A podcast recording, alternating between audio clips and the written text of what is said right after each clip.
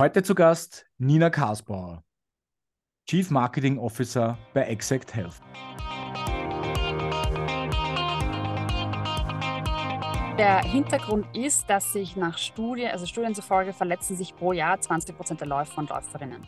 Das ist eine ganz schöne Menge, wenn man bedenkt, dass die meisten Menschen, die Sport machen, eben laufen. Also wir haben auch vorhin im Vorgespräch darüber gesprochen, dass jetzt gerade beim Wien-Marathon knapp 40.000 Leute angetreten sind. Das heißt, es ist jetzt nicht unbedingt ein Nischensport, es ist schon eher breite Masse. Wenn man daher nimmt, 20 Prozent verletzen sich jedes Jahr. Das ist eine ganz schöne Menge. Dazu kommt, dass das Feld der Physiotherapie auch chronisch unterbesetzt ist sehr spannende Unterhaltung heute mit Nina Karsbauer von Exact Health, die uns sehr viel Einblicke gegeben hat, die wir so in unserem Podcast eigentlich bis jetzt noch nicht hatten, oder? Richtig, genau, weil wir haben mal jetzt diesem App-Business, ja, also Google Play Store und Apple iTunes App Store dementsprechend auf die äh, sozusagen Füße geschaut, äh, weil es ging um das Thema Laufen und wie hier eine App dementsprechend funktionieren kann. Genau. Und was dann auch sehr spannend war, sie hat, Nina hat uns einen Überblick gegeben, über welche Kanäle für sie funktionieren, äh, wie Kundengewinnung funktioniert und warum da beispielsweise auch Suchmaschinenoptimierung bzw. organische Suchanfragen äh, eigentlich der bedeutendste Kanal, zumindest noch im Moment, in ihrer Kundengewinnung sind. Ja, was auch wichtig ist, um das Ganze richtig verorten zu können, ist die Thematik Exact Health ist ein Medizinprodukt. Wir haben daher auch über das Thema Daten gesprochen, warum sie eigentlich keine User-Daten haben und was das für Herausforderungen im Marketing mit sich bringt. Genau. Und sie hat uns dann auch ein bisschen Einblick gegeben in ihre Strategien. Ja, wir haben dafür sehr viel gesprochen über Direct-to-Customer-Ansätze, äh, beziehungsweise auch warum Kassenerstattung vielleicht derzeit auch noch nicht so ein großes Thema ist für Sie, vielleicht aber in der Zukunft noch wird, beziehungsweise auch was so Ausbaupläne sind im B2B-Bereich. Ja, und final eben rund um das Thema Kasse haben wir auch über das Thema digitale Gesundheitsanwendung gesprochen. Ein Thema, das ja in diesem ganzen Digitalbereich äh, aktuell ein heißes Thema ist, in der Hoffnung, dass die Krankenkasse alle Apps in Zukunft zahlt. Warum das aktuell für Sie und Ihr Team und Ihr Unternehmen aktuell kein Thema ist, auch darüber haben wir gesprochen. Also ein sehr digitales Thema, ja, ein sehr spannendes Thema und wir wünschen viel Spaß beim Zuhören mit Nina Kassbauer. Liebe Nina, herzlich willkommen bei uns im Podcast. Schön, dass du da bist. Ja, vielen Dank euch beiden. Freut mich, dass ich da sein darf. Ja, schön, dass du dir die Zeit genommen hast und uns ein bisschen was erzählst über, äh, was du machst, was ihr bei Exact Health macht. Und wie immer beginnen wir mal damit, äh, unsere Gäste vorzustellen, beziehungsweise dass unsere Gäste sich vorstellen. Deswegen für alle, die dich nicht kennen, wer bist du, wo kommst du her, wie bist du zu dem gekommen, was du heute tust? Gerne. Also ich bin die Nina, ich bin CMO bei Exact Health. Das heißt, ich bin Chief Marketing Officer und bin bei Exact Health zuständig eben für das gesamte Marketing, das gesamte Wachstum, äh, Umsatz, Verantwortung etc. Und ich komme ursprünglich aus Wien, geboren in Wien, immer schon in Wien, wollte immer raus, habe es nie geschafft. ähm, und habe jetzt ähm, in einem Monat circa dann habe ich dann mein 13-jähriges Arbeitsjubiläum. Das, seit 13 Jahren bin ich im Digitalmarketing bzw. generell im Marketing, habe äh, jahrelang bei Agenturen gearbeitet, war dann bei einem medizinischen Startup, das global Weiterbildung für Kardiologen verkauft hat und Internisten verkauft hat. Danach zweieinhalb Jahre Head of Marketing bei Refurb und jetzt seit ein bisschen was über einem Jahr CMO bei Exact Health. Mhm. Und du hast ja, glaube ich, eine sehr spannende persönliche Geschichte, wie du zu Exact Health eigentlich gekommen bist, was ich gelesen habe auf deinem äh, LinkedIn-Profil, ja, wo du ein bisschen beschrieben hast, wie es dich dorthin gezogen hast. Oder warum du glücklich bist, dort zu sein, zumindest, wenn ich es richtig interpretiert habe. Stimmt, stimmt. Gut recherchiert. ähm, ja, also ich habe mir vor knapp sechs Jahren, also 2017 war das, habe ich mir beim Bouldern mein Sprunggelenk komplett zertrümmert hatte dann eine sehr, sehr intensive Phase mit drei Monate Liegegips, über ein Jahr Physiotherapie, Reha, alles Mögliche, wo ich wirklich zweimal, dreimal die Woche bei der Physio war. Ähm, danach irgendwann mal so nach zwei Monaten auf einmal die Woche umgestiegen bin, aber eigentlich wirklich ein Jahr, eineinhalb Jahre sogar konstant jede Woche bei der Physiotherapie war und dadurch sehr viel gelernt habe, sehr viel mitbekommen habe von zum Arzt gehen, Überweisungen holen, wer sind gute Physios, wer sind schlechte Physios, was funktioniert, was funktioniert nicht. Ähm, dann war es bei mir auch so, dass es ein bisschen komplizierter war, mir dann auch sechs Orthopäden empfohlen haben, dass sie mir das nochmal operieren oder mein Gelenk sogar versteifen. Dann hat irgendwie der siebte Arzt gemeint, solange ich nicht jetzt jeden Tag auf Schmerztabletten zurückgreifen muss, also quasi, das war so ein 70-jähriger Tiroler, ja, ähm, so quasi scheiß dir nicht an, Mädel. Und da habe ich mir dann gedacht, ja, okay, wo er recht hat, weil ich war 24 zu dem Zeitpunkt, dann scheiße ich mich nicht an. Ich würde gerne noch weiter laufen, werde gerne noch weiter gehen, klettern, wandern, was auch immer. Habe dann einfach noch ein Jahr Physio drangehängt und bin jetzt so halb schmerzfrei. Laufen kann ich leider nicht mehr, ähm, aber bin dann aufs Rad umgesattelt und habe halt nach wie vor meine Physioübungen, mache nach wie vor jetzt dann bald sechs Jahre ähm, so meine Übungen und deswegen begleitet mich das Ganze schon sehr persönlich seit Jahren. Und als ich dann bei Refab raus bin, habe ich tatsächlich ganz spezifisch nach etwas in der Physiotherapie gesucht, weil ich mir gedacht habe, okay, man muss das ja irgendwie zugänglicher machen, weil mein Weg hat mich tausende Euros gekostet, also wirklich tausende Euros gekostet, ganz viel Frustration, eine ganze Depression mit dazu ähm, und so muss es aber nicht sein. Also wenn man eigentlich die Tools in der Hand hat und weiß, was es heißt, aktive Physiotherapie zu machen, wie man Sportverletzungen therapieren kann und dass man einfach nicht aufgeben soll, dass man auch mal durchbeißt, dass es sehr viel einfach mit Krafttraining und Mobilisierung zu tun hat, mhm. dann, dann kommt man wieder auf die Beine und das ist einfach etwas, was mir sehr, sehr nah am Herzen liegt und deswegen war ich froh, als ich die Gründer von Exact Health gefunden habe und kennengelernt habe und sie dann auch gleich gesagt haben, ja, so jemanden wie dich brauchen wir eigentlich eh und here we are. Okay, alles klar. Und wann hat die Reise begonnen bei Exact Health dann, schlussendlich? Exact Health hat, also für mich vor ein bisschen was über einem Jahr, gegründet haben wir aber 2021, also Anfang 2021 wurde die Exact Health GmbH gegründet. Im Mai 2021 wurde der erste Prototyp der App auch released, weil wir als Medizinprodukt noch zertifiziert werden wollten. Und da im Mai die, die Deadline war, um noch in das alte System reinzufallen, mhm. haben dann unsere App released im Mai und im August 2021 dann noch wirklich den Public Release gemacht, wo wir dann auch ein bisschen alles ein bisschen behübscht haben, nochmal ein bisschen mehr ähm, ja, Pläne reingegeben haben und so weiter. Das heißt, seit August 2021 sind wir tatsächlich für Konsumenten und Konsumentinnen oder Patientinnen mhm. am Markt und haben seither jetzt 15 Pläne in die App reingeladen. Also okay. wir haben 14 Reha-Pläne aktuell und einen Präventionsplan. Mhm. Vielleicht auch für die Zuhörer, vielleicht auch für die Zuhörer, ähm, nachdem du jetzt erzählt hast, wir wissen jetzt schon mal, es geht um das Thema Physiotherapie, aber dass du vielleicht noch ein bisschen erzählst, was ist jetzt Exact Health tatsächlich, ja, und worum handelt es sich mhm. und wie, wie schaut das Ganze aus? Exact Health ist eine Physiotherapie-App, das heißt, was wir machen, ist, wir digitalisieren die Physiotherapie und nehmen die humane Komponente aus der Physiotherapie raus für Verletzungen, wo es zum Beispiel keine manuelle Therapie bräuchte.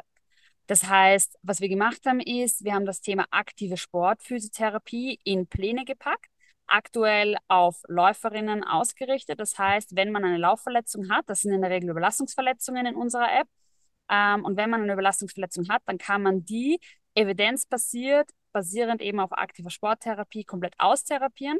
Das heißt, es ist eine Kombination aus Krafttraining, Mobilisierung, aber auch ganz gezielten Ruhephasen, um eben eine Verletzung, die Symptome abklingen zu lassen, gleichzeitig aber auch die richtigen Muskelgruppen wieder aufzubauen, damit man diese Verletzung eines abheilen lassen kann und dann, wenn man wieder zurückkehrt zum Laufen, einer ähm, Nachverletzung eben vorbeugt. Das heißt, dass man sich nicht gleich nochmal verletzt oder irgendeine andere Verletzung zuzieht, weil das eben ganz oft passiert durch dann Schonhaltungen oder weil die Muskelgruppen eben zu schwach sind, weil man monatelang nicht laufen war zum Beispiel, ähm, um die Verletzung abklingen zu lassen. Und das führt dann eigentlich da, zu einem Endloszyklus an Verletzungen, Folgeverletzungen, äh, Wiederverletzungen etc. Mhm. mhm. Also das haben wir in eine App gepackt und digitalisiert. Und wofür braucht es das jetzt? Natürlich die provokante Frage, nicht ganz so provokant gemeint, aber jetzt würde ich ja sagen, Physiotherapeuten gibt es. Ja, in welch, also worin liegt jetzt der Gamechanger? Was macht ihr jetzt oder wie weit macht ihr mir das äh, Leben leichter? Ja, also man muss auch dazu sagen, wir nehmen auf ein paar Tage nach dem Wien-Marathon. Ähm, ich bin 15,5 Kilometer mitgelaufen. Ähm, ich, ich, laboriere auch noch ein bisschen an den Nachwehen, also vielleicht muss ich mir das dann auch anschauen. Aber nochmal, was ist sozusagen der Hintergrund und, und was ist der Gamechanger, den ihr mit der App macht, was vorher vielleicht nicht da war? Mhm. Also der Hintergrund ist, dass sich nach Studien, also Studien zufolge verletzen sich pro Jahr 20 Prozent der Läufer und Läuferinnen. Das ist eine ganz schöne Menge, wenn man bedenkt, dass die meisten Menschen, die Sport machen, eben laufen. Also wir haben auch mhm. vorhin im Vorgespräch darüber gesprochen, dass jetzt gerade beim Wien-Marathon knapp 40.000 Leute angetreten sind. Das heißt, es ist jetzt nicht unbedingt ein Nischensport, es ist schon eher breite Masse. Wenn man daher nimmt, 20 Prozent verletzen sich jedes Jahr. Das ist eine ganz schöne Menge. Dazu kommt, dass das Feld der Physiotherapie auch chronisch unterbesetzt ist. Das heißt, es gibt nicht ausreichend Physiotherapeuten und Therapeutinnen, um die Patientinnen zu behandeln. Ähm, und dann eben auch nochmal spezifischer rein gibt es ja auch verschiedene Fachgebiete in der Physiotherapie. Das heißt, ähm, wenn man sich jetzt verletzt, dann hat man im Moment im System zwei Möglichkeiten. Der ist natürlich auch landesabhängig. Wir haben gegründet in Deutschland. Das ist, wir haben einen sehr großen Fokus auf Deutschland. Ich bin natürlich Österreicherin, mein ganzer Weg war in Österreich. Das, diese zwei Systeme kennen wir extrem gut. Und da ist es so, dass man schon ja, so zwischen drei bis sechs Wochen, je nachdem, auf einen Therapieplatz wartet, vor allem wenn man einen Kassenphysiotherapieplatz haben möchte. Und dazu kommt dann natürlich auch noch, dass die Zeit, die man dann in der Physiotherapie verbringt, sehr, sehr gering ist. Man oftmals gar keine Hausaufgaben mit nach Hause bekommt oder wenn dann nur auf der Tonspur. Manchmal bekommt man vielleicht auch noch Übungen irgendwie mit Strichmarkseil auf einen Zettel gezeichnet. Mhm. Aber sage ich mal jetzt dann so, Patient Compliance, also ob die, die Patienten dann und Patientinnen dann diese Übungen zu Hause machen, sei nochmal dahingestellt. Die Praxis zeigt, meistens machen sie es nicht. So, das heißt, wenn die Patientinnen dann jede Woche zur Physiotherapie zurückkehren, dann dauert das erstens länger und zweitens ähm, wartet man noch lang. Es kostet extrem viel, wenn man dann privat auch nochmal hingeht. Und all diese Komponenten waren für uns, also wir sind auch alle im Gründungsteam, haben alle mit Verletzungen und Physiotherapie zu kämpfen gehabt, außer unsere tatsächliche Physiotherapeutin. Ähm, und wir kennen das alle. Also wir kennen das, dass man dann, vor allem wenn man manuell irgendwie Massagen bekommt oder mobilisiert wird, das hält nicht an. Also das mhm. hält dann zwei Tage, aber wenn man nicht dazu zu Hause nochmal brav seine Übungen weitermacht, hält das nicht an. Mhm. Und das war für uns, also das ist der Game Changer. Mhm. Du bleibst dran, wenn du in einer App erinnert wirst, du bleibst dran, wenn du in einer App jeden Tag verschiedene Übungen machst, nicht immer die gleichen Übungen machst. Ähm, wir versuchen das System zu entlasten und gleichzeitig die Wartezeiten zu verkürzen und natürlich auch mhm. Kosten für die Patientinnen einzusparen. Aber insofern, nur um es zu präzisieren, damit ich es richtig verstanden habe, wie weit seid ihr dann aber jetzt Ersatz für den Physiotherapeuten und wie weit seid ihr Ergänzung für den Physiotherapeuten? Wenn wir diesen Unterschied vielleicht auch nochmal ganz kurz herausarbeiten. Das ist eine sehr gute Frage. Wir sind für die Verletzungen, die wir in der App haben, sind wir Ersatz. Das heißt, mhm. für die Verletzungen, die wir in der App drinnen haben, braucht die Patientin oder der Patient braucht die Diagnose. Die stellt in der Regel der Arzt, nicht der Physiotherapeut, nicht die Physiotherapeutin. Und dann ist entweder ähm, verschreibt der Arzt automatisch, okay, Ruhigstellung, ein paar Wochen warten, dann wieder zum Sport zurückzukommen. Das funktioniert für einige Verletzungen, aber nur so weit, dass wenn man dann wieder zum Laufen anfängt, die Verletzung zum Beispiel zurückkommt und chronisch werden kann. Mhm. Ähm, das heißt, für die Verletzungen, die in der App drin sind, ersetzen wir aktuell die, den, den humanen Physiotherapeuten, die humane Physiotherapeutin. Mhm. Gleichzeitig gibt es aber auch extrem viele Verletzungen, die natürlich immer eine eine humane Komponente brauchen, also die einfach Mitüberwachung brauchen, die Anpassungen brauchen. Wenn ein ähm, User oder eine Userin jetzt nicht nur eine Verletzung, sondern zwei Verletzungen hat, das kommt auch häufig vor, auch dann ist es so, dass wir empfehlen, nicht die App zu machen, sondern tatsächlich zu einem lokalen, niedergelassenen Physiotherapeuten oder einer mhm. Therapeutin zu gehen, weil man da, also weil es das kann es einfach auch schlimmer machen. Das heißt, wenn jetzt mhm. zum Beispiel eine Übung gut ist, um die Achillessehnenentzündung mhm. ähm, zu mindern, kann das aber zum Beispiel schlecht sein, weil man eine Meniskusverletzung hat oder mhm. vice versa. Das heißt, da, da setzen wir zum Beispiel nicht den Physiotherapeuten. Mhm. Also okay. es ist wirklich fallabhängig. Gibt es da auch Überschneidungen? Das heißt, dass ihr mit Physiotherapeuten gerade in der Therapie, also ihr habt ja jetzt sowohl die äh, Behandlung, die Therapie nach Verletzungen als auch präventiv. Beim Präventiven wahrscheinlich eher nicht. Aber dort, wo es tatsächlich Verletzungen gibt, habt ihr da ein Modell, wo ihr gemeinsam mit Physiotherapeuten arbeitet, um eben die Compliance teilweise auch vielleicht hochzuhalten? Oder, oder ist es ein komplett losgelöstes Modell von der ursprünglichen, äh, von der herkömmlichen Therapieart? Mhm. Aktuell ist es komplett losgelöst. Also es ist eine Ausbaustufe, an die wir auch immer wieder denken. Wir sehen jetzt ganz oft, dass uns auch Physiotherapeuten und Therapeutinnen schreiben, weil sie sagen, sie wollen unsere App ihren Patienten empfehlen. Das, ist, das kommt auch sehr oft vor. Ähm, aber wie, es ist jetzt nicht so, oder dass Patienten uns schreiben, dass sie die App mit ihrem Therapeuten oder ihrer Therapeutin in deren Office dann ähm, machen. Aber mhm. aktuell ist es nicht kombinierbar, sprich, der Physiotherapeut kann nicht in die App und in den Plan eingreifen. Und mhm. dadurch wird es dann nochmal schwieriger. Das heißt, wenn ein, eine Patientin jetzt unseren, unseren Plan in der App macht und dann zusätzlich nochmal einen anderen Physioplan und mit anderen Übungen bekommt, dann kann man, also dann kann es schon sein, dass die Verletzung wieder, wieder schlimmer wird, weil man sich dann eben wieder überlastet. Das mhm. aktuell ist es wirklich ein Ersatz. Ähm, die Ausbaustufe vor allem eben für die Themen, wenn man mehrere Verletzungen hat, wird schon sein, dass wir mit, mit Physiotherapeuten zusammenarbeiten werden. Mhm. Frage jetzt auch von, von, von der Ansprache, vielleicht, äh, um da auch einen, einen Schritt hinüber zu machen. Seht ihr da, dass der Bedarf tatsächlich aus dem Markt kommt oder ist das eher ein, okay, er schafft jetzt einfach einen Markt für eine Lösung, die sonst vielleicht so nicht auf dem Radar ist? Ich hoffe, die Frage ist irgendwie verständlich. Absolut verständlich. Ich muss kurz nachdenken, was die sinnvollste Antwort darauf ist, weil es ist eigentlich beides. Also du hast natürlich einerseits hast du den Need, den auch zum Beispiel jetzt ähm, ich hatte aus meiner persönlichen Geschichte, die ich anfangs erzählt hatte. Ja, du hast die Patienten, die verletzt sind und die ganz dringend nach der richtigen Therapie suchen. Das heißt, wir sehen auch, wir kriegen sehr, sehr viele Rückmeldungen durch unsere User und da sehen wir sehr oft, dass sie eben auch schon bei zwei, drei verschiedenen Therapeuten oder Ärzten waren und denen nicht helfen konnten. Mhm. Ähm, und wenn sie dann mit unserer App anfangen, dann geht es ihnen innerhalb von ein paar Tagen, Wochen, je nach Verletzung, ja, gleich direkt besser und sie merken einen Unterschied. Das heißt, ja, woran, woran ähm, liegt das? Darf ich da einhaken kurz? Ja, was, ist, was ist eure Interpretation, woran das liegt? Ja, weil ich meine, ich, ich würde jetzt mal behaupten, du hast vorher auch einen Satz gesagt, auf den ich vielleicht auch nochmal eingehen möchte. Ähm, du hast gesagt, es gibt gute und es gibt schlechte Physiotherapeuten, ja, was auch immer die jetzt unterscheidet. Das wäre mal interessant von dir zu hören. Punkt A. Ähm, und, und der zweite Punkt, ähm, wäre dann tatsächlich zu sagen, woran liegt das, dass die Patienten, dass es ihnen dann besser geht, wenn sie mit eurer App arbeiten, anstatt zu jetzt irgendeinen anderen Physiotherapeuten zu gehen. Das ist spannend. Mhm. Es ist wirklich fallabhängig. Also ich will gar nicht sagen, dass es jetzt schlechte oder gute Physiotherapeuten gibt, sondern es gibt fallabhängig den richtigen oder den nicht richtigen. Mhm. Ähm, das heißt, wenn ähm, es ist wirklich, wirklich, wirklich patientenabhängig auch. Also es gibt ja zum Beispiel auch die Patienten, die gehen zum Physio, dann gibt der Physio einem tausend Übungen und dann kriegt man irgendwie das Feedback, ja, aber der Letzte hat mich immer massiert. Das heißt, die, die wollen mhm. halt hingehen zum Massieren, ist ja auch mhm. nett, aber diese Massage hilft nur kurzfristig. Das hilft ein, ja. zwei Tage, um Schmerzen zu lindern, ähm, eventuell Entzündungssymptome zu lindern, aber es hilft nicht nachhaltig, eine Folgeverletzung vor allem äh, vorzubeugen. Das mhm. heißt, was die Patienten bei uns merken, wenn sie oder die User bei uns merken, wenn sie die App verwenden, ist einfach durch das Krafttraining wird zum Beispiel das Areal, das verletzt ist, entlastet. Also zum Beispiel nehmen wir an, ja, okay, jetzt ist jetzt eine Plantarfasziitis, das heißt, äh, oder auch Fersensporn genannt. Wenn du dann anfängst, Hüft- und Rumpftraining zu machen und dadurch deine gesamte den, den gesamten Körperbau ein bisschen zu optimieren und ein bisschen mehr auch nach oben weg ähm, zu entlasten, dann wird dadurch gleich die Plantarfaszie entlastet und dadurch hast du weniger Schmerzen. Das mhm. heißt, das Einbauen von Core-Training zum Beispiel führt dann dazu, dass deine Fußsohle weniger schmerzt. Ist aber mhm. jetzt für, den, für einen normalen User natürlich nicht, nicht das Logischste, weil die denken, okay, wenn ich jetzt in meine Fußsohle reinmasse, dann wird es besser. Mhm. Aber um nachhaltig zum Beispiel eben diese, diese Faszie zu entlasten, musst du an anderen Stellen eben anknüpfen.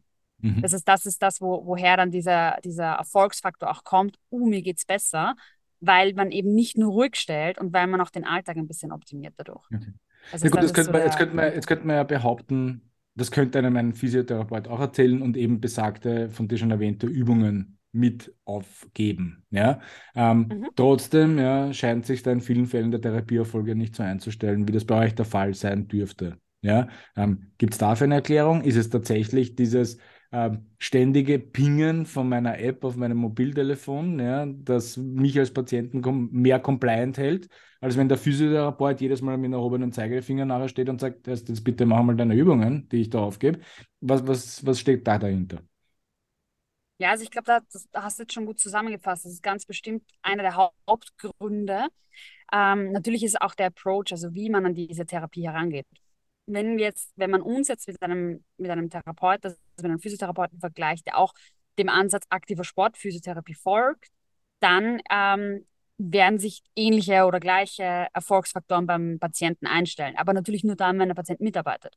Und das gleiche gilt ja auch bei der App. Also wenn ein User seine Übungen nicht macht oder dreimal die Woche sein Training ausfallen lässt, dann hat er natürlich auch weniger Erfolge. Das heißt, das ist komplett gleichgestellt. Ja? Also was wir machen, wir haben jetzt nicht die Physiotherapie neu erfunden oder wir haben jetzt nicht irgendwelche neuen Ansätze erfunden, wie es manche da draußen auch machen. Ja? Also es ist jetzt nicht, wir, also wir ziehen uns das nicht aus den Fingern, sondern das ist alles evidenzbasiert. Das sind die gleichen Ansätze, die auch viele andere Sportphysios verwenden, vor allem wenn es eben um aktive Physiotherapie geht.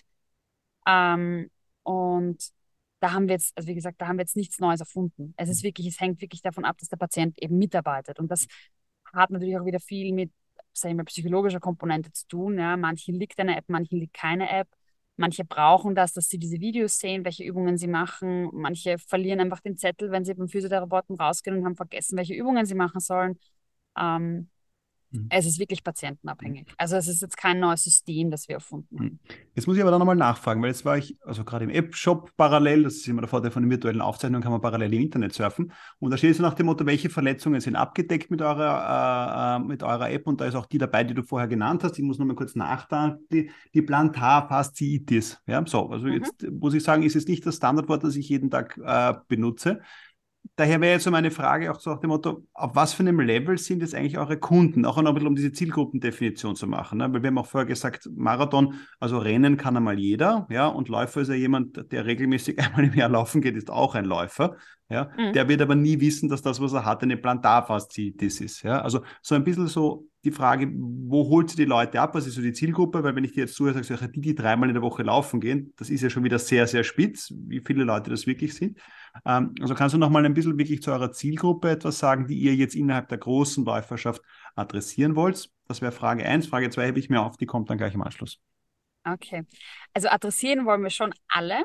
Mhm. Wie aber auch eingangs schon mal erwähnt, ist, du brauchst eine Diagnose. Das heißt, du musst natürlich schon wissen, dass die Schmerzen, die du hast, eine Verletzung sind und musst den Weg zum Arzt antreten. Mhm. Wenn du das nicht machst, dann weißt du auch nicht, dass du eine Verletzung hast. Das heißt, ähm, im Umkehrschluss, dass natürlich viele Läufer oder Läuferinnen, die jetzt einmal die Woche fünf Kilometer laufen und dann immer wieder Schmerzen an der Fußsohle haben, dann wieder eine Woche nichts machen und dieses Radl mhm. über Monate hinweg einfach fortführen, die werden erst über Monate hinweg verstehen, dass diese Schmerzen nicht weggehen, weil sie von einer Plantarfaszitis kommen.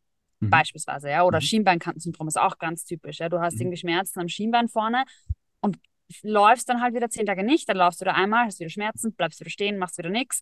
Ähm, und dieses Radl, das, das kannst du endlos fortführen. Ja. Mhm. Aber irgendwann stellt sich bei jedem Menschen natürlich der Punkt ein, okay, mh, hm, sollte ich jetzt doch mal zum Arzt, ist vielleicht nicht normal, wenn das wirklich nie weggeht. Mhm. Das heißt, dann aber eben wiederum auf der anderen Seite, also sagen wir, die Kehr, der Kehrschluss der Medaille oder die Kehrseite der Medaille ist dann natürlich, dass du die Läufer, die jetzt drei, viermal die Woche laufen gehen und sagen wir mal 40 Kilometer die Woche oder mehr laufen, die merken natürlich schneller, dass es eine Verletzung ist. Oder die mhm. sind schon geübter da, darin. Oder die haben mehr recherchiert im Internet zum Beispiel. Ja. Ja. Oder gehen ähm, schneller zum Arzt. Ne?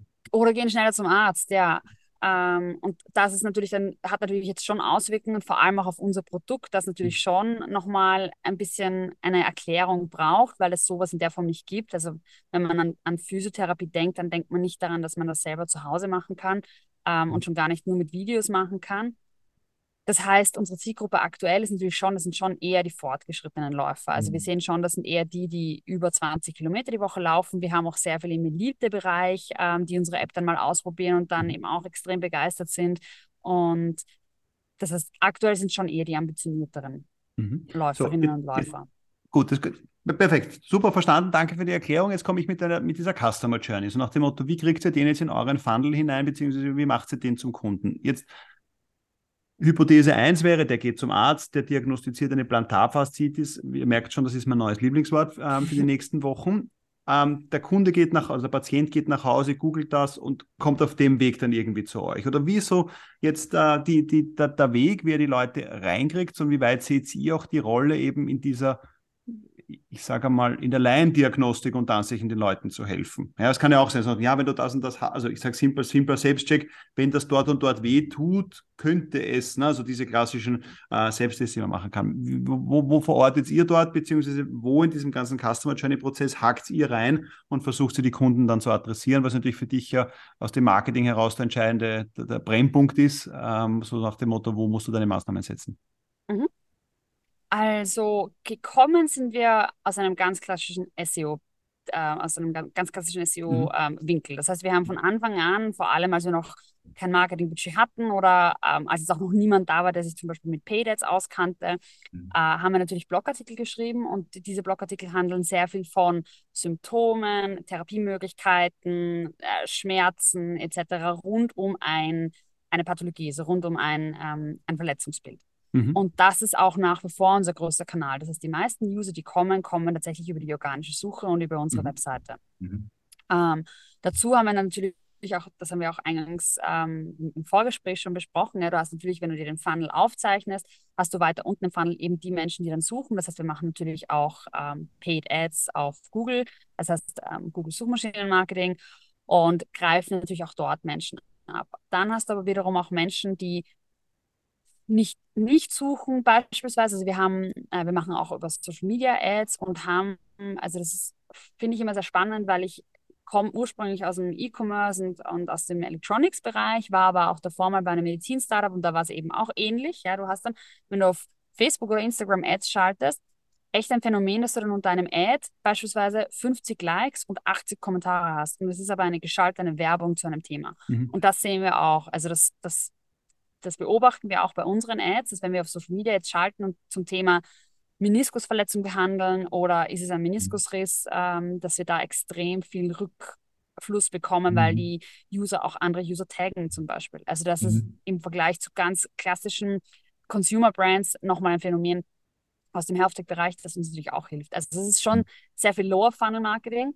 Ähm, mhm. Gleichzeitig haben wir auch seit letztem Jahr August unseren Präventionsplan, weil das natürlich das Ultimative, das Nonplusultra ist natürlich, dass du dich gar nicht verletzt mhm. und durch Kraft- und Mobilisierungsübungen, Stabilisierungsübungen jeglicher Verletzung und Überlastung vorbeugst. Und das ist natürlich dann nochmal ein anderes Game. Also das müssen wir auch anders vermarkten, das müssen mhm. wir auch mhm. anders kommunizieren. Das ist ja auch momentan noch kostenlos, wenn man das ja auch sagen darf, ja, im Gegensatz zu den anderen Plänen. Gib uns mal kurz einen Indiz, weil wir das haben uns noch gar nicht unterhalten. Was kosten die Pläne derzeit, die ihr anbietet mhm. in der App für Verletzungen? Die Pläne kosten aktuell pro Monat 15 Euro, also 14,99 Euro in Europa und 12,99 Dollar in den USA. Mhm. Ähm, es gibt einen ein, drei und sechs Monatsplan, wobei ich auch dazu sagen muss, dass die dass wir noch ein bisschen herumprobieren mit der Preisgestaltung mhm. oder auch mit der Dauer der Reha und auch mit dem Präventionsplan. Also wir mhm. sind, also unser Startup ist jetzt zwei Jahre alt, das Produkt ist jetzt eineinhalb Jahre alt. Das heißt, wir sind schon noch in einer Aufbauphase, wo wir halt versuchen, okay, wo ist der Sweet Spot, was brauchen die, die User, was brauchen Userinnen, ähm, wie viel wollen sie dafür bezahlen, welche Features braucht es zum Beispiel. Also die App ist definitiv ähm, noch im Aufbau und damit kommen natürlich dann auch all die mhm. anderen Punkte mhm. irgendwie noch wie so ein Puzzle zusammen. Mhm. Ich möchte mal kurz auf die, auf die ähm, Ads zurückkommen in Social und die Unterhaltungen, die dort stattfinden. Die sind ja für euch wahrscheinlich auch äh, großartiger Nährboden für äh, Material, für eure ganzen SEO-Maßnahmen und natürlich generell das ganze Messaging, das ihr habt, weil ihr halt seht, worüber die Leute da sprechen. Nehmt ihr da auch aktiv teil und ist das Teil eurer Marketingstrategie, da tatsächlich auch gewisse Communities aufzubauen oder passiert das einfach und ja, you go, you go with it? Ja? Ähm, wie, wie, wie nehmt ihr das? Also wir sind aktuell das zweite Marketing. Eine ähm, Physiotherapeutin, Sportwissenschaftlerin und ich. Das heißt, wir machen das alles im Moment zu zweit und ähm, eine Werkstudentin. Deswegen muss ich sagen, ist es im Moment nicht möglich für uns, dass wir jetzt solche Communities aufbauen zum Beispiel oder aktiv in irgendwelchen Foren oder irgendwelchen, mhm. auch Facebook-Gruppen zum Beispiel, da ganz aktiv reingehen.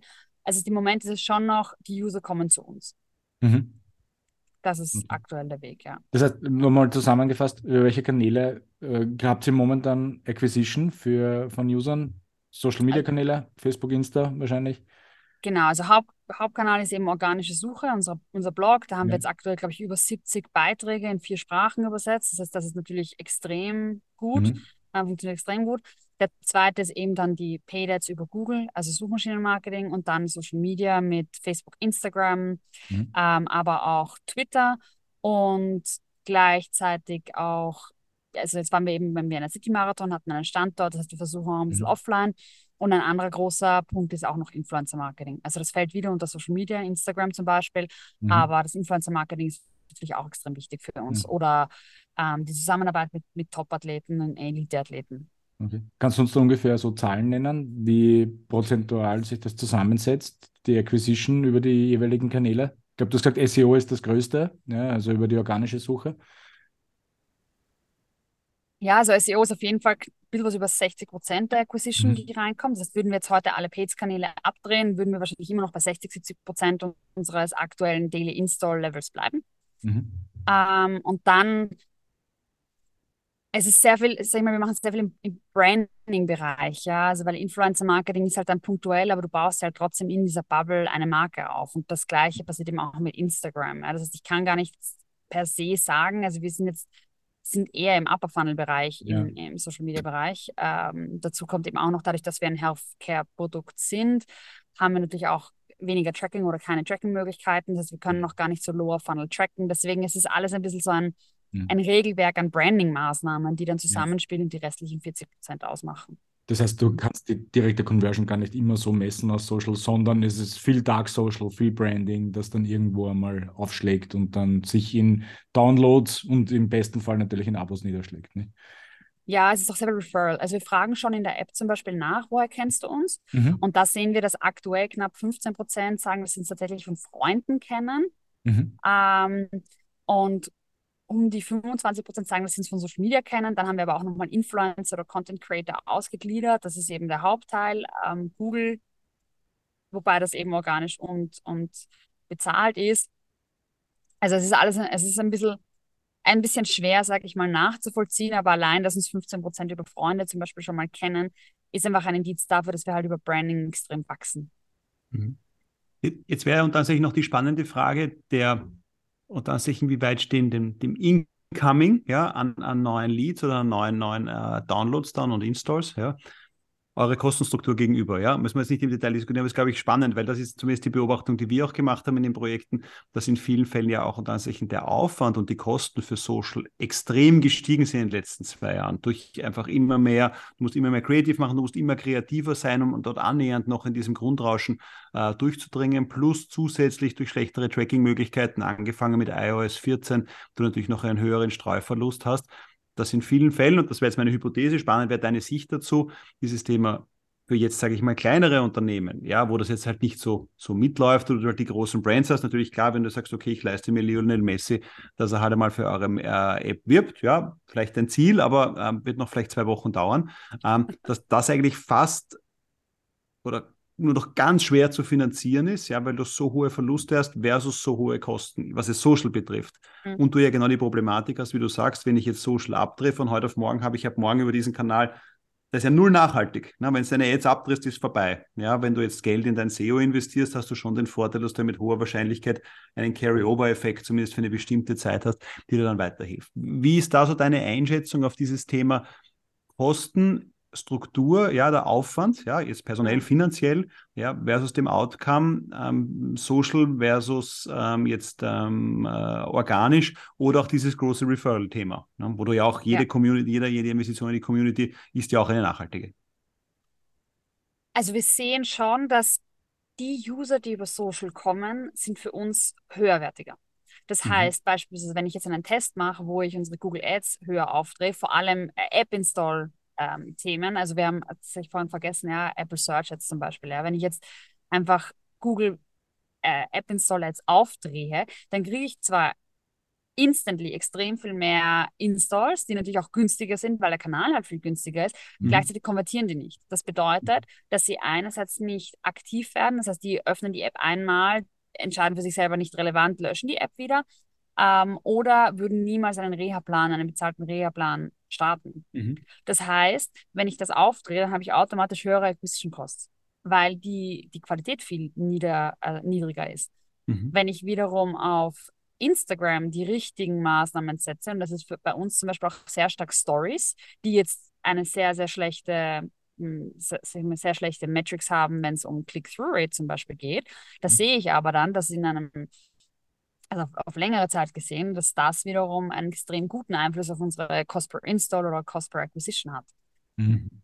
In einem zeitlichen Rahmen, den du halt dann beobachtest. Genau, also sagen wir mal einen Monat. Ja. Nehmen wir mhm. mal einfach einen, einen Testmonat her. Mhm. Also da haben wir schon sehr viel ausgetestet und deswegen ist es für uns auch extrem wichtig, in diesem Branding-Thema drinnen zu sein, weil die kurzfristig, also dieses Performance-Marketing, wie man es kennt von, von Consumer Brands, das funktioniert für uns gar nicht. Das hat so viel mit auch Vertrauen zu tun, mhm. Qualität zu tun. Mhm. Ähm, Erklärung auch zu tun, dass mhm. wir jetzt gar nicht, wir können jetzt einfach, wir können nicht rausgehen und, sage ich mal, 5000 Euro an einem Tag auf Instagram ausgeben und dann konvertiert das genauso gleich, wie wenn ich jetzt 500 Euro ausgebe, weil das, der Trust-Faktor nicht aufgebaut ist. Das heißt, ich muss mhm. immer diesen Trust-Faktor mit aufbauen erst noch, bevor ich irgendwas teste. Mhm. Die, die eine geht weil du hast es vorhin nur kurz erwähnt, dass jetzt, sage ich mal, so wie beim Laufen und so weiter, so, dann habt ihr dann einen Stand etc. Kannst du dazu noch ganz kurz was sagen, wie diese, ich sage jetzt einmal, nicht digitalen Werbemaßnahmen für euch nochmal funktionieren, weil ich könnte jetzt auch, also ich könnte mir jetzt vorstellen, dass Out of Home, City Light, Werbungen etc. vielleicht an den richtigen Stellen platziert, vielleicht auch funktionieren könnte. So, ich bin beim Laufen, ich laufe dran vorbei, ich erreiche den Kunden direkt äh, sozusagen im Schmerz, ja, ähm, mhm. also Reichsbrücke bergauf, so, die wirklichen harten Steigungen in Wien. Oder wenn ich hinzufügen darf, das, das große Transparent direkt beim öffentlichen WC beim Stadion in der Hauptallee. Ja. Das ist ja ein Hotspot der Läufer in Wien. Ja, ich kann mir vorstellen, dass man dort wirklich gut Aufmerksamkeit hat, im richtigen Moment nämlich, wenn die Leute leiden gerade ja. sehr stark. leiden, ja. Also ich spüre nie wieder. Also dieses, dieses Thema nicht digitale Werbemaßnahmen, ja, wo ich auch das Gefühl habe, dass ja im Vergleich zu digital die Kostenrelation jetzt wieder besser geworden ist. Würde mich jetzt aber interessieren, mhm. wie du das siehst. Ja. Ja, es ist eine extrem spannende Frage und das testen wir auch gerade. Also ich kann es dir noch gar nicht beantworten. Wir waren jetzt mhm. eben beim Vienna City Marathon zwei Tage auf der Messe, mhm. hatten knapp 1000 deutsche Flyer mit und das war zu wenig. Also wir haben gesehen, mhm. das war viel zu wenig. Und man muss auch dazu sagen, dass wir die Flyer nicht einfach ausgeteilt haben, sondern die Flyer gingen nur an die Leute raus, die uns auch zugehört haben oder die Fragen hatten. Das heißt, wir haben schon jedem, der vorbeiging, mhm. erklärt, was wir machen, wer wir sind. Und da war es auch sehr interessant, dass wir gesehen haben, rund 80 Prozent jetzt aus meiner persönlichen, also mit denen ich geredet habe, ja, waren dann so, ah, das klingt interessant und haben sich den Flyer vor mir wirklich durchgelesen, haben umgedreht, mhm. nochmal umgedreht und waren echt so 10, 15 Sekunden mit diesem Flyer und mit diesen Informationen beschäftigt. Mhm. Und das schaffst du halt nicht, wenn du jetzt in einem Instagram-Feed scrollst. Mhm. Gleichzeitig würde ich mir auch schwer vorstellen, dass du das über ein Citylight zum Beispiel transportierst. Also weißt du, dass mhm. da dass es dann hängen bleibt. Also wir merken mhm. schon, unser Produkt ist, obwohl es eigentlich jetzt nicht zu Erklärungs, äh, nicht zu viel Erklärungsbedarf hätte, dass es trotzdem erklärungsbedürftig ist. Mhm. Und es ist, wir testen. Ich habe auch die Hypothese, ich könnte mir auch vorstellen, dass TV für uns gut funktioniert. Also wenn du jetzt, weiß nicht, Sport 1 zum Beispiel, Eurosport, ähm, Sky und so weiter, wenn du halt dahin gehst, wo Menschen ja. die Sport schauen, oder sind. Servus TV, äh, Sport im Hangar oder irgendwie sowas. Ne? Genau, sowas. Oder aber auch bei, also dieses, diese Doc-TVs, die es da gibt, weißt du, wenn mhm. du beim, beim Arzt sitzt, dann das Wartezimmer, Fernsehen zum Beispiel. Also, dass du da auch sicher nochmal einen guten Anknüpfungspunkt ja, oder hast. YouTube-Ads beispielsweise, denke ich mal, könnten auch sehr gut funktionieren, ne? dort, wo es irgendwo themenbezogen auch was reinbringt. Ne? Genau, aber es ist, es ist immer eher schon weiter unten im Funnel. Mhm. Also es ja. ist immer schon eher. Aber darf ich dich was fragen da? Weil wenn ich mir dieses Beispiel vorstelle, also ich war wahnsinnig vielen äh, Lauf- und Triathlon-Veranstaltungen schon, ja, wo es immer solche Messen gibt, ja, und wo die mhm. Leute immer eigentlich gierig sind, ja, durch diese Messen zu gehen und irgendwo ein kleines Hilfsmittelchen zu finden, um ihre Leistung zu steigern, besser zu sein oder sich einfach besser zu fühlen. Ja? Ähm, wenn, und da habe ich, jetzt, hab ich jetzt zwei Fragen dazu. Die eine ist, du hast gesagt, die Leute haben dir den Flyer aus der Hand gerissen. Jetzt wäre eine Hypothese, die für mich spannend wäre, würde jetzt dieselbe Information auf einem Flyer stehen. Oder ihr habt eine dazu passende Webseite, auf der genau dieselben Informationen stehen und ihr habt einen QR-Code dort. Und auf der Messe würden die Leute den QR-Code verwenden und dieselbe Information dort finden. Würden sie sich damit genauso intensiv beschäftigen wie mit diesem Flyer, den sie in ihrer Hand haben? Das ist so eine Frage, die mich jetzt gerade beschäftigt, weil das fände ich echt einmal spannend zu testen. Und dann die zweite, äh, beantwortet mal die einmal und dann die zweite Frage stelle ich dir gleich noch. Also meine These ist nein. Nein, weil du auf der Messe vor deiner Veranstaltung bist. Das heißt, dein Gehirn ist auch schon sehr darauf getrimmt, morgen ist es Rennen oder übermorgen ist es Rennen, was esse ich heute noch, welche Ruhephasen baue ich ein. Also du bist ja in einem ganz anderen Mindset, gehst aber auf die Messe, um Sachen mitzunehmen, die, so wie du sagst, dein Training verbessern, deine Performance mhm. verbessern, aber du beschäftigst dich danach nochmal damit. Okay. Also was du, nimmst Das wäre nämlich eh meine zweite Frage gewesen, weil eigentlich wäre die Entry Barrier sehr, sehr niedrig, sofort mehr oder weniger mit einem QR-Code auf die, auf die Installation von der App zu gehen. Ne? Mhm. Ist aber in ja. dem Moment, wenn ich dich jetzt richtig verstanden habe, jetzt nicht so evident in, äh, im, im, im Mindset des, des jeweiligen dort auf der Messe, sondern eigentlich erst im Nachgang. Genau, genau. Würde ich jetzt, also reden wir in zwei Wochen nochmal, dann kann ich so sagen. Also jetzt aktuell, sage ich mal, würde ich sagen, die Messe war erfolgreich, weil der Zuspruch der Menschen und der, der Läuferinnen, die halt dort waren, extrem positiv war könnte aber auch genauso gut sagen, es war nicht erfolgreich, weil ich habe jetzt nicht am Samstag auf einmal 400 Installs mehr gehabt als mhm. sonst.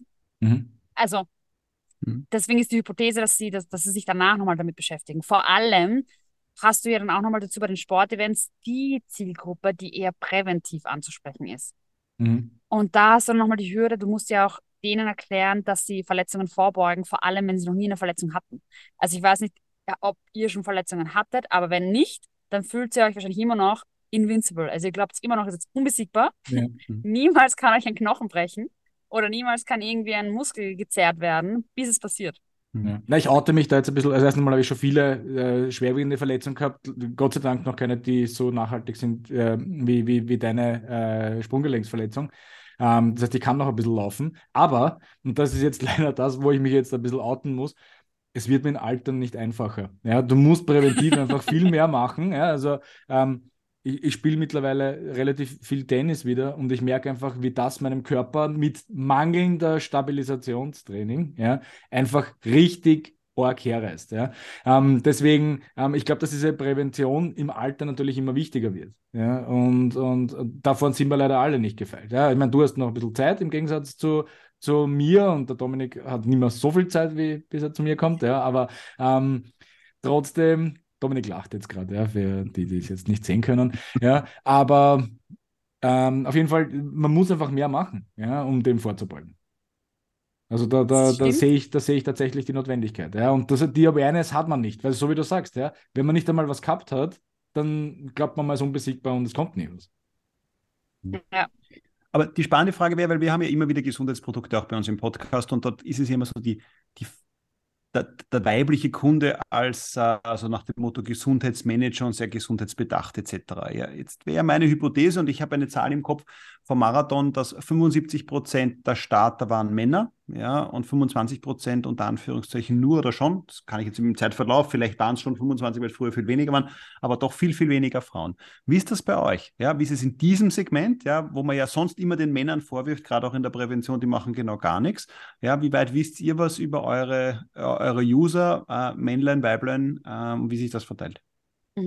Eine schwierige Frage für uns zu beantworten, weil wir in der App keine User-Daten haben. Das heißt, mhm. ein User muss sich nicht registrieren bei uns in der App. Man lädt die App runter, hat sie lokal am Handy gespeichert und kann sie nutzen. Mhm. Das heißt, wir wissen erst einmal gar nichts über die Demografie der User.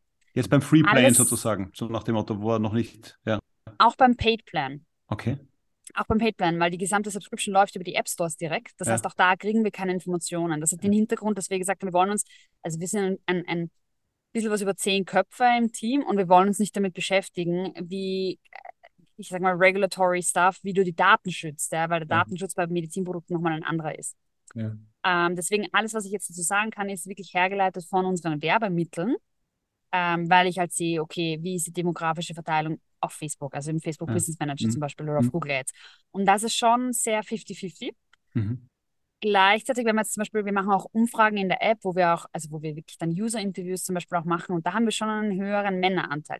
Jetzt mhm. kann man wieder sagen, okay, ist mit den 20 Leuten, mit denen wir sprechen und die uns da Feedback geben, einfach zufällig, weil das ist ja, ja so, eine kleine, ne? mhm. so eine kleine Stichprobe. Ist das Sample zu klein wahrscheinlich im Moment? Ja, es ist, es ist für uns wirklich schwer zu sagen, wie aktuell die Verteilung Männer-Frauen ist ich sage mal, von dem, wie sie auf unsere Werbemittel und auf unsere Kommunikation reagieren, ist es sehr, sehr ausgeglichen. Und auch die Altersgruppen sind extrem ausgeglichen. Wir haben zum Teil schon auch Userinnen in der App, die sind unter 18. Ähm, gleichzeitig aber auch extrem viele, die 40 plus, 50 plus sind. Mhm. Also es ist wirklich querbeet, quer durch die Bank. Es mhm. ist wirklich, ich glaube auch, dass es sehr viel mit der, mit der Sportart zu tun hat. Mhm. Also wenn wir uns überlegen, dass wir in andere Sportarten expandieren, beispielsweise Fußball, dann ist bestimmt die Zielgruppe gleich mal wieder U30. Mhm. Wahrscheinlich. Die drüber können sie gar nicht mehr bewegen, die brauchen auch keine. ja, die drüber haben schon alle Kreuzbänder gerissen. Ja. Ich kann mir vorstellen, dass du gerade bei Fußballern teilweise eben diese multiplen Verletzungen hast, von denen du gesprochen hast, wo es halt dann ein bisschen schwierig wird, wahrscheinlich mit der App zu kommen. Aber das führt uns da vielleicht am Ende noch einmal äh, des Gesprächs noch, in welche Richtungen geht es jetzt weiter. Ich wollte aber noch eine andere Frage dazwischen stellen. Wie ist denn das Verhältnis präventiv versus äh, Verletzungspläne momentan? Ja, natürlich unter, dem, unter der Voraussetzung, dass das, für das, dass das eine umsonst ist, also gratis ist, und das andere bezahlt werden muss. Wie, wie schaut das derzeit aus bei euch? Das hat sich eigentlich durch die, durch die Einführung unserer Subscription-Pläne nicht geändert. Also mhm. wir sind immer schon knapp, es ist sehr 50-50. Es hängt wiederum vom Markt ab. Also in Deutschland haben wir aktuell ein bisschen weniger als 50 Prozent, die Prävention machen ähm, und ein bisschen mehr als 50 Prozent die Rehabilitation machen. Mhm. In den USA wiederum ist es umgekehrt. Mhm. Ähm, Hat das vielleicht auch mit dem Markt zu tun, vielleicht auch, auch mit dem Gesundheitssystem? Ich glaube, das haben wir im Vorgespräch ja mal kurz besprochen. In Deutschland ist es ja viel, viel schwieriger, äh, Physiotherapeuten überhaupt zu finden oder einen Platz dort zu bekommen, was natürlich dann auch im Umkehrschluss dafür verantwortlich sein könnte, dass ihr eben mehr ähm, in der Therapie befindliche Patienten habt als in der Prävention. Oder ist das zu weit hergeholt? Ich glaube, es hängt auch viel damit zusammen, dass Prävention sehr spät gelauncht wurde. Also es ist noch nicht mal, es ist jetzt ein Mhm. halbes Jahr, ein bisschen was über ein halbes Jahr erst ähm, in der App drinnen und wir erst seitdem auch User für Prävention reinholen, beziehungsweise die User, die Reha gemacht haben davor, auf Prävention umsteigen. Also d- in die Zukunft gesehen wird sicher der Anteil an Präventionsusern höher sein, deutlich höher als die der Reha-User, weil sich eben statistisch gesehen 20 Prozent verletzen sich. Das heißt, so gesehen, wenn wir nach Statistik gehen, hätten wir wahrscheinlich irgendwann mal, wenn und die App wirklich für alle Bereiche ident ist, ja, Subscription für beide Modelle, ähm, die Features drinnen, die auch beide brauchen, weil du bei Prävention natürlich ganz andere Ansprüche hast als bei deiner Rehabilitation, ähm, dann wird es schlussendlich, sollte es ungefähr dann bei 80-20 wahrscheinlich landen. Mhm. Mhm. Aber es ist, dadurch, dass wir noch so neu am Markt auch sind, ist es, glaube ich, nicht, dass das, was wir jetzt sehen, das End, die Endausbaustufe ist und das so hoch skaliert wird in dem Share. Jetzt wäre es für mich nochmal spannend, wie konvertiert sie, also damit ich die Journey nochmal verstanden habe, jetzt im Sinne von die Download-Journey, ich nenne es jetzt einmal so. Ja? Was ja nochmal vielleicht wichtig ist, es gibt euch nur das App, ich kann auf der Webseite kann ich mir nichts, kann ich mich nicht einloggen und nichts. ne? Das ist alles ein Mhm. reines App-basiertes Produkt. Ähm, wenn ich die jetzt heruntergeladen habe, hole ich mir zuerst die, die, die Gratis-Version, dann kann ich mir bestimmte Pläne, äh, Pläne kaufen. Wie schafft es jetzt, weil du ja doch relativ gesagt hast, du tappst im Dunkeln, jetzt was die User, die einzelnen User betrifft, aber wie schaffst du es trotzdem für all diejenigen, die jetzt in dieser App-Welt nicht zu Hause sind? Ja? Wie schaffst du jetzt so nach dem Motto, einen Free-User zu einem Paying-User zu konvertieren? Ja, welche Maßnahmen setzt ihr dort, damit man das einmal ein bisschen versteht für all diejenigen, die in der, in der App, App im App-Sales nicht so drin sind? Wir haben eine äh, Free Trial Version. Das heißt, Mhm. wenn du die App herunterlädst, zuerst wirst du gefragt in deinem Onboarding, bist du verletzt oder nicht. Wenn du Mhm. nicht verletzt bist, dann kommst du in den Präventionsplan und der ist kostenlos. Das heißt, du hast Mhm. unendlich Zugriff auf diesen kostenlosen Präventionsplan. Wenn Mhm. du verletzt bist, dann musst du erstmal deine Diagnose angeben und wirst dann in den richtigen Reha-Plan eingefasst. Und dann kannst du diesen Reha-Plan für sieben Tage kostenlos testen Mhm. ohne dass, also da kommt dann ein großer Button, ja, testen starten oder jetzt testen. Und wenn du den klickst, passiert nichts. Das heißt, du wirst nicht automatisch subscribed. Nach sieben Tagen wirst du zur Kasse gebeten und das Ganze läuft automatisch. Mhm. Also das wäre so ein, wäre auch ein Modell, das wir eben überlegen, aber aktuell ist es wirklich sehr userfreundlich gestaltet. Das heißt, du testest sieben Tage, du kannst innerhalb der sieben Tage bekommst du immer wieder an verschiedenen Stellen in der App die Information, hey, wenn du weitermachen willst mit deiner Reha, wenn es gut läuft, dann subscribe, damit du auch nach sieben Tagen noch weitermachen kannst. Und nach sieben Tagen wird einfach das, wird die Reha gesperrt. Das heißt, du kannst die Übungen nicht mehr weitermachen. Du kannst die, die du schon gemacht hast, die kannst du natürlich nochmal wiederholen, aber du kannst nicht aufbauend Mhm. in andere, in andere Phasen deiner Reha fort, äh, also weitergehen. Das heißt, nach sieben Tagen wirst du dann gefragt, möchtest du subscriben oder nicht. Mhm. Aber- Und Ja, aber warum? Und dann habt ihr euch entschieden, in dem einen Fall dieses sieben Tage Trial und dann Pay und im anderen Fall nicht. Weil ich könnte auch in der Prävention, könnte mir das gleiche Prinzip machen, ich sage, okay, ich schaue mir das sieben Tage lang an, finde das spannend, sag, coole Geschichte und dann zahle ich. Warum war- habt ihr das so, so unterschieden? Ist das nur ein Phasenprogramm und ihr wollt, überlegt das eh gerade, aber oder was war da eure Überlegung dahinter? Die Überlegung dahinter ist, dass die Reha so gesehen, also natürlich fehlen noch ein paar App-Features, sind immer noch highly requested, also sind immer sehr gewünscht von den Userinnen, aber die Also das hört Reha, eh nie auf, ne? Das, nein, das, hört ist- nie auf. Wenn ihr die sieben Sachen implementiert habt, kommen sieben neue. Ja? Das stimmt, das stimmt.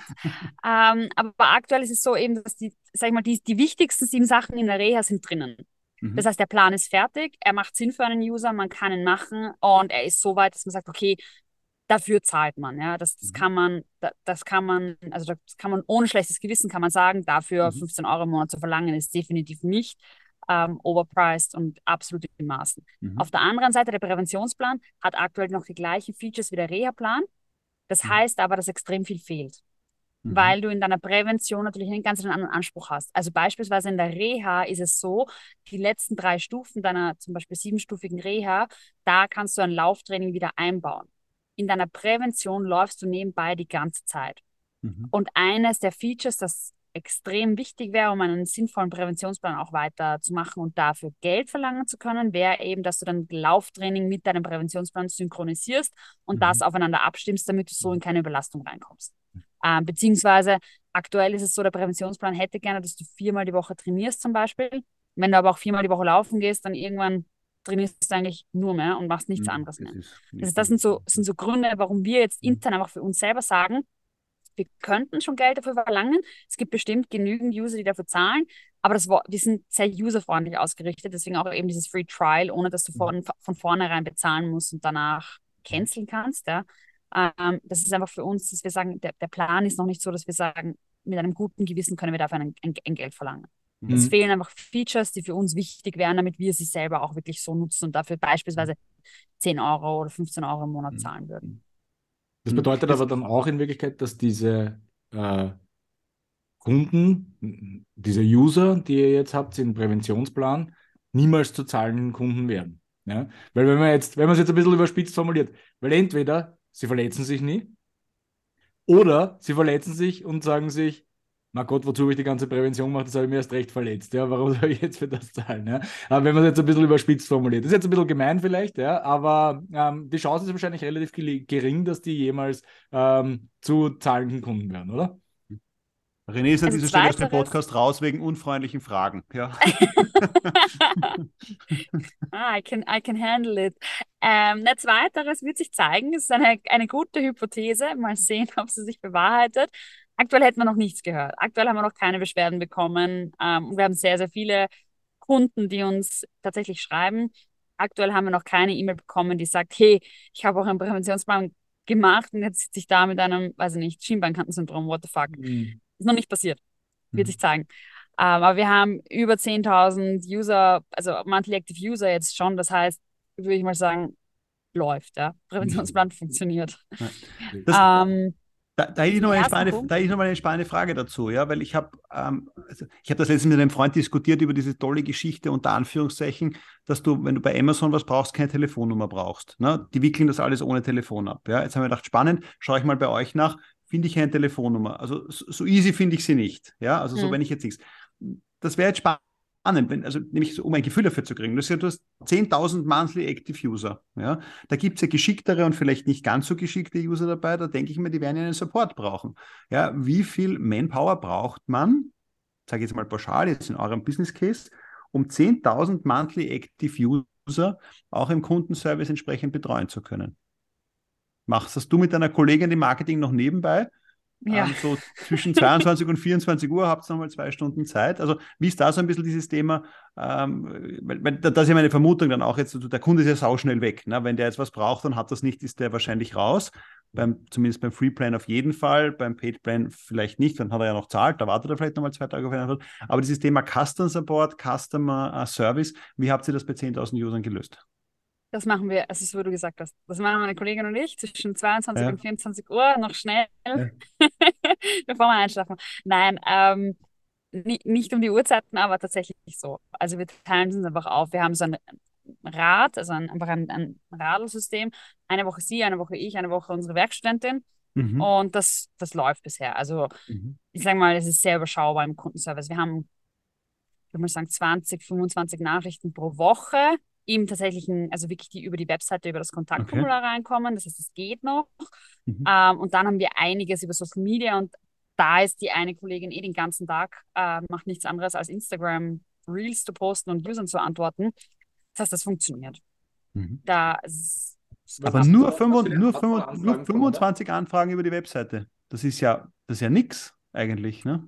Es ist, es ist so gesehen, es ist nichts. Ähm, und was dann halt reinkommt, sind tatsächlich sehr spezifische Sachen dann schon. Mhm. Äh, es liegt aber daran, dass die App auch sehr so aufgebaut ist von Anfang an, dass es wirklich sehr selbsterklärend ist. Das heißt, du hast mhm. in der App extrem viel Information reingepackt, neben mhm. den Reha-Plänen, wo es darum geht, was mache ich, wenn ich Schmerzen habe? Welche Schmerzen sind noch, sage ich mal, adäquat?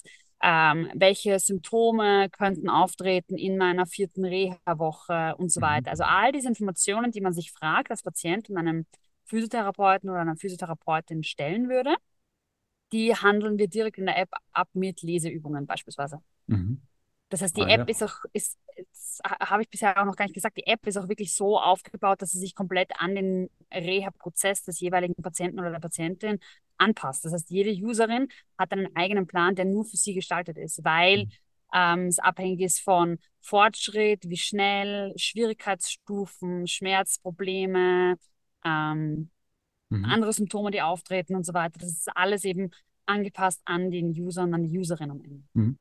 Okay, spannend. Aber übrigens die Frage, die ich stellen wollte, die beantworte ich mir gleich. gesagt, okay, braucht es eigentlich auch eine Telefonnummer, insofern ist eine Kundenhotline, aber bei 25 E-Mails in, in, in, der hm. Woche braucht man nicht darüber nachdenken, eine Telefonnummer dann zu implementieren. Ähm, ich habe noch eine andere Marketingfrage äh, an dich, das ist das Thema WhatsApp-Gruppen. Ja, weil ja jetzt WhatsApp-Marketing in so ein bisschen, ich will nicht sagen in aller Munde ist, es tut ein bisschen so, dass WhatsApp jetzt was Neues wäre, aber doch scheinbar ein bisschen diese Erkenntnis besteht zum jetzigen Zeitpunkt, dass man gerade bei so Communities, und ich hätte jetzt eure Kunden äh, oder eure User schon eher als Community wahrgenommen, äh, extrem gut erreichen kann, wahnsinnig hohe Öffnungsraten, weil natürlich auf WhatsApp hat jeder alle Nachrichten gelesen etc. Wie weit habt ihr dieses Thema am Radar? Ist das ein Projekt? Ist das kein Projekt? Ähm, kannst du uns noch zu diesem Thema, sage ich jetzt mal, Messaging-Commerce, äh, nennen wir es einmal so, ja, äh, oder auch direkt da, da die, die, die Adressierung von potenziellen Kunden, das ähm, für uns kurz darlegen? Das ist für uns aktuell gar kein Thema, weil unser Hauptmarkt mhm. die USA ist. In den USA WhatsApp überhaupt keine, mhm. keine Marktmacht hat.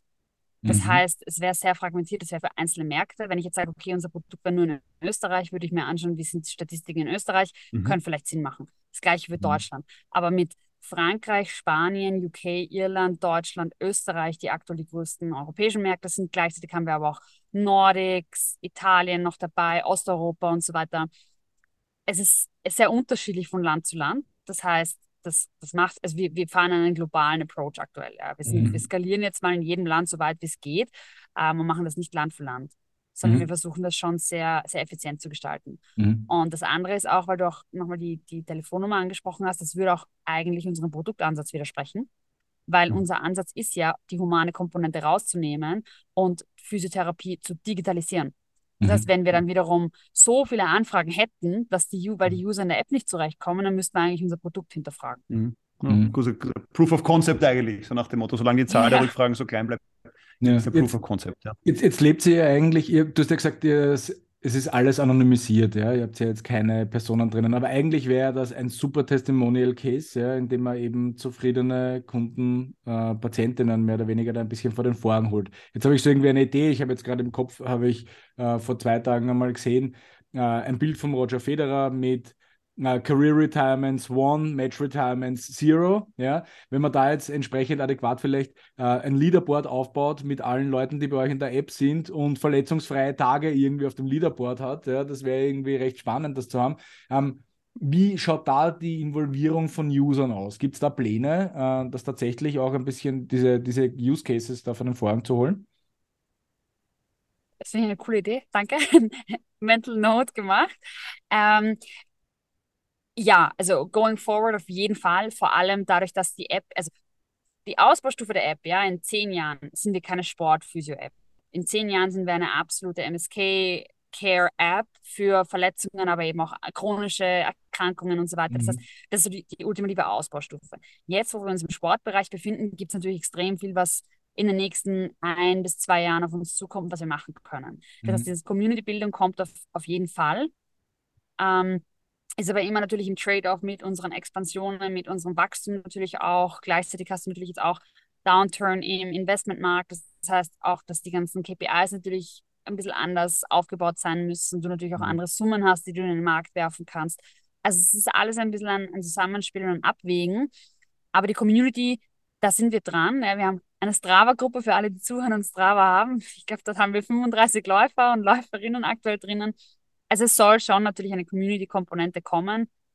Ist immer eine Frage des, was, was brauchst du gerade? Ja? Wenn mhm. du gerade am Fundraising bist, brauchst du andere KPIs und nicht die Community. Mhm. Ähm, wenn du dann wieder fertig mit Fundraising bist, kannst du dich wieder um lustigere Dinge kümmern, wie mhm. Community-Aufbau oder Branding-Maßnahmen beispielsweise. Mhm. Das heißt, auch ein bisschen in die Zukunft geschaut. Momentan seid ihr auf der Suche nach Investoren, vor allem um eure äh, Reichweite zu erhöhen, andere Märkte zu erschließen. Oder was sind die Pläne für die nächsten, sagen wir mal, zwei, drei Jahre? Ja, also ich klopf auf Holz, ja. Wir sind eigentlich jetzt dann bald fertig. Das heißt, wir, wir mhm. schließen gerade die Runde ab. Das, ähm, das ist jetzt Gott sei Dank gut gelaufen. Aber natürlich jetzt in, also wir sind VC ähm, und, und Business Angel funded. Das heißt, wir sind eigentlich, also wir sind auf einem klassischen Startup-Wachstumskurs äh, und den werden wir auch weiterführen. Also mhm. wir werden so in ein, eineinhalb Jahren vermutlich unsere Seed oder Series A ähm, dann raisen. Das heißt, damit kommen natürlich dann noch immer andere Strategien wieder, die, wie du halt ein Business aufbaust. Wir sind jetzt noch, wir sind, wir sind ganz am Anfang. Mhm. Jetzt äh, hätte ich noch eine Frage zum Thema Cash, jetzt wenn wir schon beim Cash-Thema sind. Ja, ähm, da, wo immer alle glauben, das ist die goldene Melkkuh, ist die Krankenkasse. Ne? Also alles, was eine Gesundheitsleistung ist, soll doch bitte die Kasse zahlen. Das haben wir jetzt noch nicht gestreift, wir haben es im Vorgespräch aber besprochen, diese Thematik digitale Gesundheitsanwendung, kurz DIGA, aktuell in Deutschland ein Thema, in anderen Märkten nicht so, Österreich zum Beispiel. Ähm, du hast das im Vorgespräch kurz gesagt, so, du bist aktuell kein Thema, aber kannst du das vielleicht für unsere Hörer noch einmal ausführen? Warum ist es kein Thema? Ja, und wie ist da auch ein bisschen der Blick nach vorne? Mhm. Also für uns, für, die, für, die, für den Wachstum gibt es drei Strategien. Die Strategie, über die wir jetzt auch die letzte Stunde gesprochen haben, ist die, die D2C, also Direct-to-Consumer-Strategie. Und auf der bleiben wir jetzt auch vorerst. Dann gibt es den Punkt, den du jetzt angesprochen hast mit Krankenkassen, DIGA. Und der dritte Punkt wäre zum Beispiel B2B-Markt. Also, dass du das auch irgendwie an, an Firmenkunden anbietest, gerade in den USA, ja, und dann so deine App vertreibst. Äh, wenn wir jetzt über den Giga-Markt reden, den haben wir uns natürlich intensiv immer wieder angeschaut, immer wieder in Erwägung gezogen, dann wieder gesagt, okay, macht jetzt keinen Sinn. Vorerst, also auf jeden Fall die nächsten 12 bis 18 Monate werden wir uns darum nicht kümmern, aus dem Grund, dass erstens extrem Kapital, also es ist ein extrem kapitalintensiver Weg, dass du dich als Tiger auch listen lässt. Und mhm. sobald du dann gelistet bist und diese ganzen Hürden übersprungen hast, die auch monatelang dauern, ja, wo du zwei Leute Fulltime beschäftigen kannst, nur dafür, ähm, hast du dann natürlich den, den Punkt, dass du die App auch an, an Kliniken, Ärzte, aber auch Physiotherapeuten zum Beispiel vermarkten musst, damit die dann die App an ihre, also an die, an die Patientinnen verschreiben. Mhm. Das heißt, es ist einfach ein extrem kostenintensiver Weg, der auch sehr langwierig ist. Und wir mit unserem Produkt haben jetzt einfach in den letzten eineinhalb Jahren eine extrem gute D2C-Traction aufgebaut, die mit Sport-Apps vergleichbar ist, obwohl wir ein Healthcare-Produkt sind. Deswegen macht es für uns auch nur Sinn, dass wir jetzt auf diesem Weg bleiben und das weiter aufbauen. Mhm. Okay. Das heißt, Blick nach vorne, vielleicht zum Abschluss unseres spannenden Gesprächs der letzten Stunde. Ich hätte jetzt verstanden, also wer noch Geld in der Tasche hat, ja, darf sich noch äh, vielleicht beteiligen bei euch, weil zum Thema äh, es ist, da, da kann man noch was, kann, kann man noch einen Euro reinwerfen. Aber die Thematik ist so ein bisschen so nach dem Motto, jetzt das Wachstum. Vielleicht kannst du das nochmal ganz kurz skizzieren. D2C ist klar das Thema. Ich vermute zu, zusätzliche Märkte, ja, beziehungsweise Marktdurchdringung in den jeweiligen Märkten. Kannst du noch einmal vielleicht in zwei Sätzen zusammenfassen, wo, wie sieht die Zukunft eures Unternehmens aus? Aus Business-Sicht gesehen auf jeden Fall einerseits mehr Kunden, aber andererseits auch die Monetarisierung der Kunden. Das mhm. heißt, wir haben relativ am Anfang des Gesprächs auch mal kurz darüber gesprochen, wie, wie viel die App aktuell kostet und äh, welche Modelle wir haben. Da sind wir noch am Austesten. Also für uns ist ganz, ganz wichtig, okay, wie können wir den, den Lifetime Value eines Kunden wirklich dahin bringen, dass es auch Sinn macht. Ja, aktuell sehen wir, dass der extrem hoch ist, dass es bis in einen dreistelligen Bereich geht, weil die User so lange in der App auch bleiben. Mhm. Und sobald Prävention bepreist ist, so oder so ähm, in der App bleiben das, das läuft gut, aber wir haben erst mit Dezember in den USA und mit Ende Februar in Europa zu monetarisieren begonnen. Das heißt, es sind aktuell natürlich noch Hochrechnungen, die wir auch beweisen mhm. müssen und das ist der, der Hauptfokus. Also mhm. Hauptfokus ist Wachstum und Monetarisierung der, der User. Mhm. Jetzt, eine persönliche Frage ist noch zum Abschluss. Du hast bisher gesagt, so nach dem Motto, du hast es aus Wien noch nie rausgeschafft. Wie weit kann man jetzt einem Digital-Startup, das in Berlin sitzt, in Wien hocken bleiben? Also wann, wann wird es unter Anführungszeichen auch jetzt Blick nach vorne deinen persönlichen Lebensmittelpunkt woanders hin verlagern? Oder ist Wien, weil das ist immer wieder diskutiert, ne? ist Wien für, für digitale Startups, ist das ein guter Nährboden etc.? Ähm, wann wird es dich ähm, aus dem zweiten Bezirk raustreiben, dann doch in eine andere Stadt? Zumal ihr ja Berliner Unternehmen seid? Es ist eine schwierig, also ich finde es schwierig. Wir, wir sitzen alle full remote. Also wir haben kein mhm. Office. Das heißt, wir haben aktuell drei Kollegen in Berlin, viele in Spanien und wir machen es auch so, dass wir uns immer wieder besuchen. Das heißt, ich komme, also ich bin auf jeden Fall jeden Monat eine Woche, eineinhalb Wochen nicht in Wien. Mhm. Und das reicht mir aber, also jetzt mir persönlich reicht das schon, ja. weil äh, dadurch, dass ich jetzt in Wien noch so, schon so lange bin, hast du natürlich dann dein Netzwerk.